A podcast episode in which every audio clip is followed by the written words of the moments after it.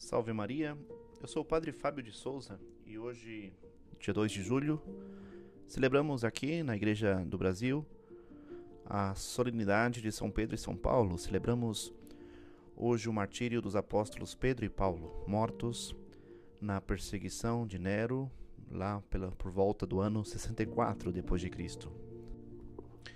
São Pedro e São Paulo são como essas últimas ligações diretas, ou seja, duas correntes diretas sem interrupção até Cristo.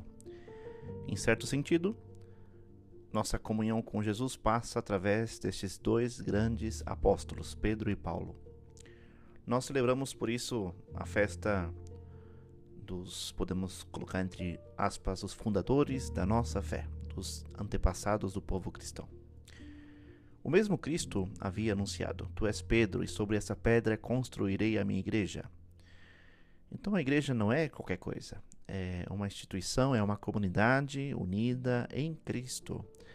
A igreja é a comunidade daqueles que se unem a Pedro em proclamar a fé em Jesus Cristo. Sabemos que quem edifica a igreja é Cristo. É Ele quem escolhe livremente a um homem e põe na base deste edifício, ou seja, a sua igreja, este homem, Pedro.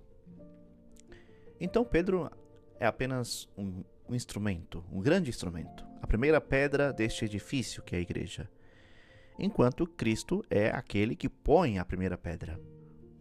Portanto, se entende que não se poderá estar na verdadeira e plena igreja se nós não estamos em união com Pedro, com a fé de Pedro, com a autoridade de Pedro.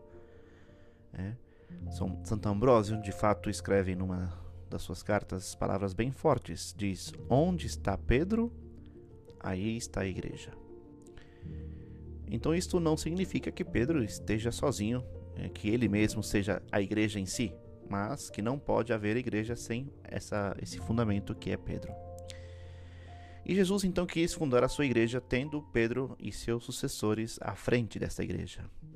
E em dois, mais de dois mil anos de cristianismo, até hoje, São Pedro já teve 266 sucessores. Pedro, Lino, Cleto, Clemente, etc. E os últimos, João Paulo II, Bento XVI, Francisco. Podemos dizer então, ontem era Pedro, hoje Francisco, o Papa Francisco. Portanto, um dia muito especial para agradecer a Deus por pertencermos a esta igreja fundada por Cristo, que é una, santa, católica e apostólica, edificada por Jesus Cristo como sociedade visível. Um dia também especial para rezar pelo Papa, né?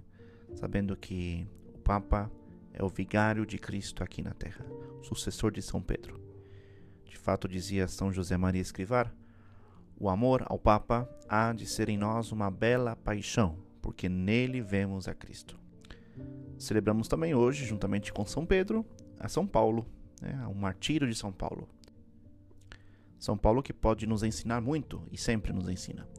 De fato, muitas vezes estava preso na cadeia.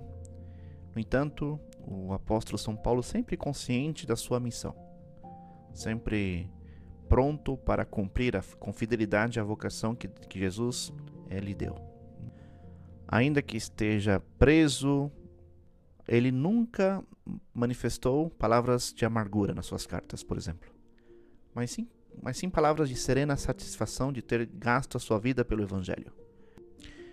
Podemos confrontar, por exemplo, na segunda carta a Timóteo, onde ele diz: Aproxima-se o, o momento da minha partida. Combati o bom combate, completei a corrida, guardei a fé. Agora está reservada para mim a coroa da justiça. Então, São Paulo é este apóstolo, apóstolo dos gentios, que com suas palavras, com suas cartas, com seus anúncios, nos dá ânimo, né? nos dá muita vida para continuarmos firmes nesta igreja, a igreja instituída por Cristo em São Pedro. Então temos dois grandes apóstolos. Num, a igreja foi fundada. Em outro, em São Paulo, temos as palavras de ânimo, de coragem para seguir adiante na missão que cada um de nós temos. Portanto, um dia muito especial para recordar a nossa fé, a fé cristã, agradecer a Deus mais uma vez por pertencer a esta igreja e ao mesmo tempo pedir constantemente a fidelidade à Igreja de Cristo. Que sejamos cada vez mais pertencentes a esta Igreja tão querida e tão amada. Louvado seja nosso Senhor Jesus Cristo, para sempre seja louvado.